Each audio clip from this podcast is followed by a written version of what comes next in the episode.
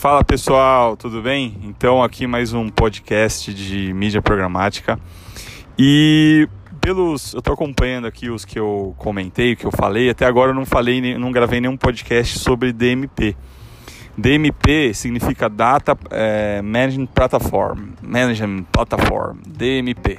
É, eu não sou bom do inglês, não, viu, gente? Meu, minha pronúncia tá macarrônica. Mas DMP é uma ferramenta que ela faz parte do ecossistema da mídia programática. E onde que ela se encaixa nesse ecossistema, né? A, DMP ela é uma plataforma que ela pode é, somar dados first party ou third party.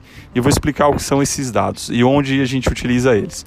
Os dados first party data, que a gente chama, ou first party data, é, depende aí de, de quem fala no mercado, é o seguinte, o, os dados first party são os dados próprios do cliente. Então, por exemplo, ah, eu vou colocar uma tag da DMP no meu site, eu vou colocar uma tag da DMP no meu aplicativo mobile, eu vou colocar uma tag da DMP nos meus banners. Toda vez que alguém acessar o site, o aplicativo ou visualizar os banners, esses, essas tags vão capturar os cookies e esses cookies vão para DMP para a gente utilizar depois como estratégias de remarketing, como estratégias de lookalike. Lookalike é buscar público semelhante a quem já entrou no meu site ou já converteu. Então, eu estou usando tags da DMP para poder potencializar e, e captar mais pessoas para trabalhar depois com a mídia programática. Legal. Como que dá para alimentar mais a DMP com dados first party? A gente pode subir uma planilha. Então, por exemplo, ah, o meu time de vendas tem uma planilha.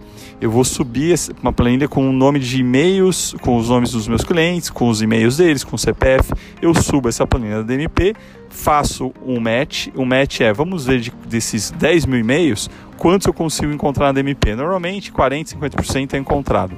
Se tiver CPF, vai encontrar 90%. Mas quando é só nome e e-mail, uns 40, 50% de match. E aí, essa planilha de e-mails e nomes viram cookies, né, com match, e a gente consegue impactar essas pessoas com banner também. Legal, dá para fazer lookalike, dá para fazer outras coisas. O que dá mais para fazer na, na DMP?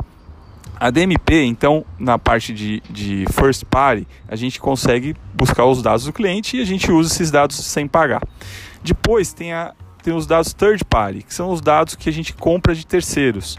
Então, por exemplo, tem empresas no mercado que vendem dados. Por exemplo, Serasa, Experian, a PH3A, vamos ver quem mais. Hurricane, Tail Target, Naveg, BlueKai, é, e aí tem uma infinidade de empresas que vendem dados. E esses dados a gente pode usar dentro das DSPs. Então, por exemplo, estou dentro da, da DV360, que é a DSP do Google, ou da Verizon, que, tem, que é a antiga Wolf.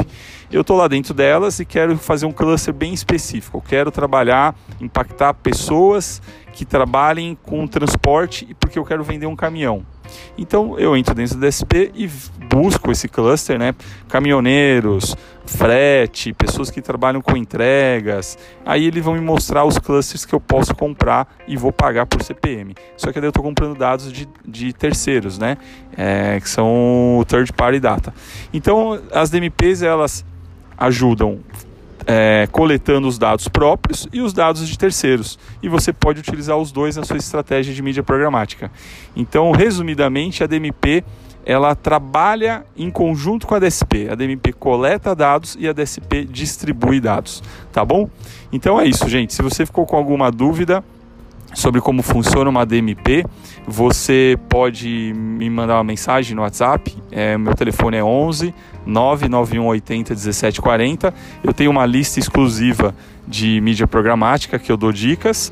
E também você pode entrar no site da Display www.adsplay.com.br tá bom? Valeu, espero que você tenha gostado do áudio. Sempre me dá um feedback possível que eu gosto aí para saber se vocês estão gostando do, dos áudios.